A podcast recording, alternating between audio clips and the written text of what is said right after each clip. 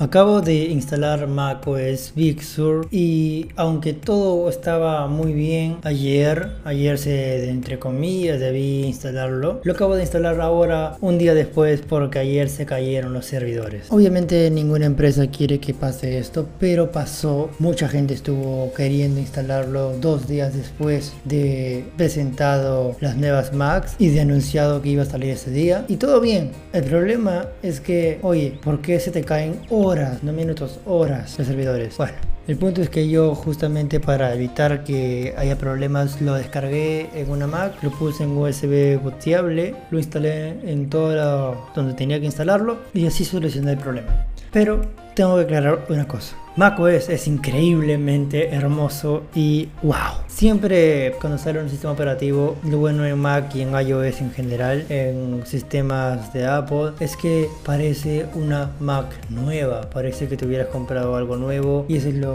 grandioso de este ecosistema. Dicho esto, empecemos.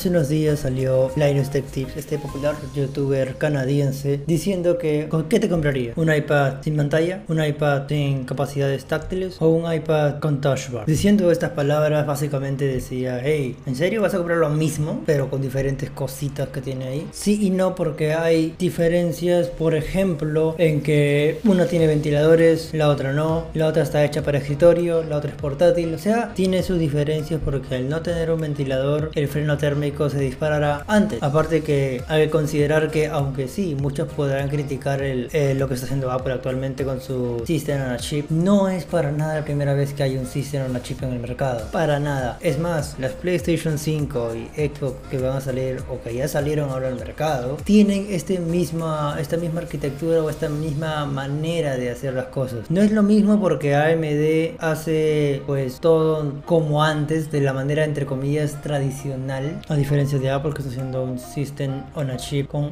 ARM, o sea, arquitectura ARM de móviles, de teléfonos, que en parte tiene sus ventajas y también tiene sus desventajas, aunque el software puede bastante variar esas ventajas o desventajas. Más para ventajas, obviamente. Cuando ya nos metemos un poco más en la tecnología, nos damos cuenta, o mejor dicho, nos enteramos de que hay otros sistemas idénticos que no voy a decir que tratan de imitar, porque esto pues eh, después, o sea, en teoría si lo quieren ver de esa manera, Apple estaría imitándolos y no al revés. Pero bueno, basta de todo esto, basta de hablar de críticas y demás cosas y hablemos qué es un System on a Chip. Primero decir que estos System on a Chip vienen a resolver bastantes problemas, sobre todo energéticos y de consumo, ya que al estar empaquetado entre comillas en un solo chip, la eficiencia energética que alcanzan estos chips es mucho mayor en comparación con los anteriores, los Intel. Físicamente hay una menor distancia ¿A qué me refiero con esto? Me refiero a que antes la GPU y la CPU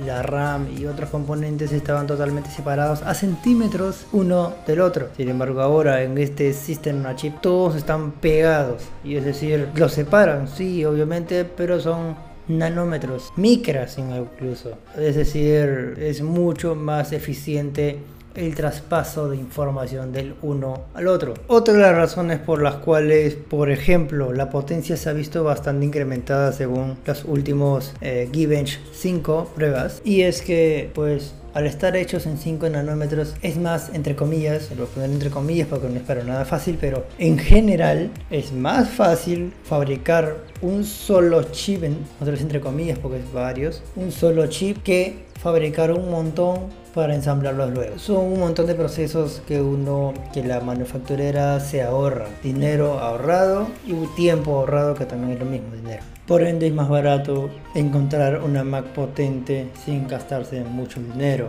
Ejemplos bastan porque, por ejemplo, por ejemplo, los Macs más baratos, las MacBook Air que está que se vende actualmente, no es para nada comparable con las MacBook Air que van a venderse ahora con estos nuevos chips. Absolutamente para nada. La MacBook Air o la MacBook Pro también, la, la, entre comillas más barata que con las justas podrías mover tonterías, es más potente que muchas de las computadoras más caras de la antigua generación, de la anterior generación. Así que mi recomendación sería, si es que tú tienes una Mac reciente de hace máximo dos años, véndela, véndela y cómprate la, estas nuevas computadoras con ARM porque las vas amar. Es totalmente es totalmente grandioso. Obviamente falta confirmar muchos datos porque recién acaba de salir recién van a salir las pruebas pero al menos las pocas pruebas que tenemos en internet detallan una potencia horripilantemente buena y superior a la generación anterior. Y si es que no estás ligado para nada a Windows en Bootcamp porque no sé o puedes pagar también estos 80 dólares anuales de Parallels pues la recomendación sería esa, véndela rápido. Hablando de Parallels, hay algo que no nos hayamos dado cuenta. Y es que si es que Parallels funciona bien como lo presentaron en la WWDC 2020 en Mac, pues hay la opción en un corto plazo de que salga una versión para iPad y para iOS. No sería la primera vez que uno puede usar o emular Windows dentro de, de iPhone o iPad. Sin embargo, sí sería la primera vez donde tú podrías hacer trabajos ya profesionales en estos sistemas operativos. Y eso sería grandioso, grandioso. No solamente para Mac o para iPhone, para los que trabajan, sino también para Windows, porque mucha gente dirá, oye, ok, no es que lo utilice mucho, pero quiero probar, em, no sé, quiero ver qué hay en la Microsoft Store, quiero ver los últimos programas, no sé, quiero ver algún, algún programa en la universidad que no esté en, por decirlo así, en la Mac, puede estar en Windows y no me voy a comprar una Mac o una PC. Me compro un iPad que es mucho más barato, instalo Windows vía Parallels y está. Sí, parece sencillo y muy tonto, pero oye, es muy posible. Y si eso hubiera estado, por ejemplo, en mi universidad hace años, wow, le hubiera agradecido un montón. Dicho esto, gracias por escuchar este podcast. Nos vemos la siguiente semana. Cuídense, usen mascarillas. Si van a protestar, cuídense aún más. Traten siempre de estar bien informados y enjoy. Semana, cuídense, usen mascarillas. Si van a protestar, cuídense aún más. Traten siempre de estar bien informados y enjoy.